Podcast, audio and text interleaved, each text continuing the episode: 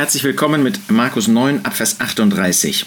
Beim letzten Mal haben wir gesehen, Abvers 33, dass der Herr Jesus die Jünger ins Licht Gottes stellt. Er hatte von seinen Leiden gesprochen, sie hatten davon gesprochen, wer der Größte war. Ein Spiegelbild unserer eigenen Herzen, müssen wir sagen. Und der Jesus hat ihnen gezeigt, dass wer ein Kind, ein hilfloses Kind aufnimmt, jemand, der am Rande der Gesellschaft steht, und wer das tut, um des Herrn willen, nicht einfach ähm, aus Spaß oder aus, ähm, weil er einfach das als Hobby hat, sondern wenn er das tut, um des Herrn willen, der wird großen Lohn bekommen. Das ist so, als ob man den Herrn Jesus selbst, ja nicht nur den Herrn, sondern den Vater selbst aufnimmt.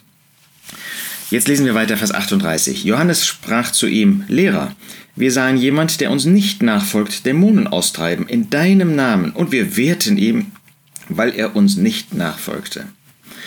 Hier sehen wir wieder das Herz der Jünger, hier in diesem Fall von Johannes, diesem äh, Jünger, der dem Herrn Jesus so nahe stand, der im Schoß des Herrn Jesus war, äh, der den Herrn Jesus mehr als die anderen Jünger verstand. Aber hier sehen wir, was für ein riesengroßer Unterschied doch war. Johannes wollte nicht, dass jemand, der nicht mit ihnen war, der nicht ihnen nachfolgte und mit ihnen zusammen dem Herrn nachfolgte, dass so jemand unmöglich Dämonen austreiben durfte. Wir wehrten ihm, weil er uns nicht nachfolgte. Seht ihr, es gibt nicht nur das Herz, dass ich der Größte sein möchte, sondern es gibt auch diese Gefahr, dass wir groß sein wollen, dass wir meinen, jemand zu sein, wunders wer wir sind. Und äh, Johannes meinte, wir als Zwölf, wir sind doch ähm, die besondere Elite sozusagen des Herrn. Und da muss jemand, der irgendetwas tut für den Herrn, der muss bei uns sein. Der kann das ja nicht losgelöst von uns tun. Nun, damals gab es nicht die eine Versammlung. Ähm, wenn wir heute zusammenkommen und die Überzeugung haben, wir sollten sie haben, an dem Platz zu sein, wo äh, man dem Herrn Jesus gehorsam ist, wo man das tut, was der Herr Jesus in seinem Wort sagt, ähm, nämlich in seinem Namen oder zu seinem Namen hin versammelt zu sein. Das soll unser Wunsch sein, das soll unsere Überzeugung sein, an diesem Ort zu sein, wo das verwirklicht wird. Ähm, dann ist das natürlich wahr, dass wenn jemand auf diese Art und Weise nicht versammelt ist, das eben nicht nach Matthäus 18, Vers 20 wäre. Ähm, und insofern äh, man in, in diesem Punkt dann dem Herrn nicht gehorsam wäre. Das ist natürlich damals anders gewesen. Der Jesus hatte zwar zwölf Jünger berufen, aber das hieß nicht, dass jemand, der nicht zu diesen zwölf Jüngern zählte, irgendwie auf einem falschen Weg wäre. Ähm, aber selbst vor diesem Hintergrund kann man meinen, der Herr kann ja nur solche gebrauchen, die mit uns gehen heute, die auch den gleichen, wie wir schon mal sagen, kirchlichen Weg gehen. Und dann müssen wir lernen, dass der Herr ganz anders denkt. Natürlich, der Herr handelt nie im Widerspruch zu seinem Wort. Und der Herr segnet unbedingt, wenn man ihm von Herzen gehorsam sein möchte, nicht nur im persönlichen Glaubensleben, sondern auch im gemeinschaftlichen Glaubensleben. Aber wer sind wir, gerade angesichts unserer Schwachheit und nicht nur Schwachheit, sondern angesichts des großen Versagens, der großen Untreue, wo wir im Einzelnen und vielleicht auch manchem gemeinsam so verkehrt denken, eine solch traurige Gesinnung haben und auch handeln manchmal.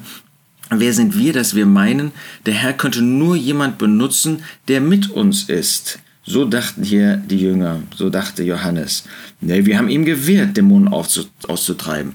Was mischen wir uns in diese Frage ein, die nur eine Beziehung zwischen dem Herrn selbst und seinem Diener betrifft? Natürlich, äh, wir müssen uns immer, jeder Diener muss sich dem Urteil der Geschwister stellen, im Blick auf die Inhalte, die er verbreitet, auch natürlich im Blick auf die Art und Weise, ob das nach Gottes Wort ist. Aber was sind wir, wer sind wir, dass wir meinen, jemandem verwehren zu können, etwas zu tun, nur weil uns das nicht gefällt. Überlassen wir das dem Herrn. Weil er uns nicht nachfolgte, als ob es um uns ginge, als ob wir im Mittelpunkt des Universums stünden. Nein, das ist der Herr. Und wir wollen auf ihn sehen, wir wollen in aller Schlichtheit und Demut und Bescheidenheit und auch Beschämung angesichts unseres eigenen und gemeinschaftlichen Zustandes, wollen wir dem Herrn nachfolgen und nicht, dass jemand uns nachfolgt. Jesus aber sprach, wehrt ihm nicht, denn niemand wird ein Wunderwerk in meinem Namen tun und bald darauf übel von mir reden können. Denn wer nicht gegen uns ist, ist für uns. Ja, der Herr Jesus macht ganz deutlich, wir sollen nicht wehren. Ähm, jemand, der in dem Namen des Herrn Jesus Wunder tut, das mag immer noch so sein, dass er nicht uns nachfolgt, auch dass er nicht mit uns nachfolgt. Aber wer dem, im Namen des Herrn Wunder tut, und er hatte eben auch andere Jünger, nicht nur die zwölf, die für ihn tätig waren, ähm, der kann nicht ein solches Wunder im Namen des Herrn tun und bald darauf übel von ihm reden. So jemand wird doch, auch wenn er das getrennt, sozusagen unabhängig von diesen Zwölfen tut, wird er doch nicht einmal für den Herrn Jesus ein Wunder tun und dann äh, im gleichen Augenblick etwas übel über den Herrn Jesus sagen. Nun, Petrus hatte genau das getan. Ähm, Petrus hatte diese wunderbare Offenbarung über den Herrn Jesus, dass er der Sohn des lebendigen Gottes ist und wollte ihn zugleich dann kurze Zeit später tadeln, und das hat er auch getan, um ihn vom Kreuz abzubringen, von dem Weg des Kreuzes. Aber davon gehen wir doch nicht aus. Wenn jemand etwas für den Herrn tut, ähm, dann mag er das, genau wie wir selbst, äh, nicht in der vollen Kraft und nicht in voller Abhängigkeit tun. Aber dann wird er das doch mit gutem Gewissen tun. Das wollen wir doch bei jedem anderen so unterstellen, wie wir das auch bei uns selbst zu hoffen glauben. Nein, Wer nicht gegen uns ist, ist für uns. Das ist etwas ganz anderes, als was der Herr Jesus nach Matthäus 12, Vers 30 gesagt hat. Wer nicht mit mir ist, nicht wer mit, nicht mit uns ist, sondern wer nicht mit mir ist, ist gegen mich. Und wer nicht mit mir sammelt, zerstreut. Wenn jemand nicht für den Herrn Jesus arbeitet, wenn jemand nicht mit dem Herrn Jesus arbeitet, dann ist er letztendlich jemand, der gar nichts Gutes tun kann, sondern zerstreut und gegen den Herrn handelt.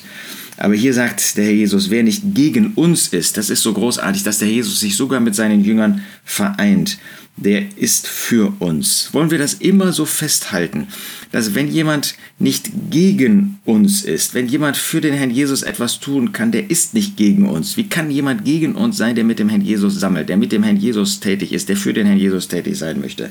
Der ist auch für uns. Und für den wollen wir beten, für den wollen wir eintreten, dass er, genau wie wir, weiter geistlich wächst und dass er, genau wie wir, von Herzen dem Herrn gehorsam ist. Der Jesus fügt dann noch an, denn wer irgend euch einen Becher Wasser zu trinken gibt in meinem Namen, weil ihr Christus angehört, wahrlich ich sage euch, er wird seinen Lohn nicht verlieren. Wie oft haben auch wir Nutz, waren wir Nutznießer von dem Segen, von der Hilfestellung von Gläubigen, die wir überhaupt nicht kennen oder kannten. Aber sie haben etwas für den Herrn getan, sie haben etwas für uns getan, und deshalb sagt der Herr Jesus, wer das tut, er wird seinen Lohn nicht verlieren. Das galt ganz besonders im Blick auf die Jünger. Sie kamen in irgendwelche Städte, an irgendwelche Orte, auch später als Apostel. Und wer ihnen auch nur einen Becher Wasser, nur eine ganz kleine Hilfestellung geben würde, der würde seinen Lohn nicht verlieren, sondern der würde reichlich belohnt werden. Seht ihr, so groß ist der Herr, dass er für so eine Kleinigkeit einen großen Lohn verteilt. Und wir sind manchmal so hart, dass wir jemandem verwehren wollen, etwas zu tun, dass wir uns über jemanden stellen, der von dem Herrn Jesus geehrt wird. Jeden, den der Herr Jesus ehrt, den sollten auch wir ehren. Wir sollen nicht den Weg mit ihm gehen, wenn er nicht auf der Grundlage der Schrift, sagen wir mal im, im gemeinschaftlichen Glaubensleben, ähm, handelt. Aber wir sollen ihn ehren, weil der Herr ihn ehrt. Wir sollen für ihn beten, weil der Herr für ihn tätig ist. Wir dürfen für ihn dankbar sein, weil der Herr für ihn dankbar ist. Lasst uns da ein wenig mehr Bescheidenheit und Demut auch im Blick auf solche Dinge an den Tag legen. Er wird seinen Lohn nicht verlieren. Der Herr ist reich an Lohn. Er möchte auch dich belohnen. Dessen darfst du dir sicher sein.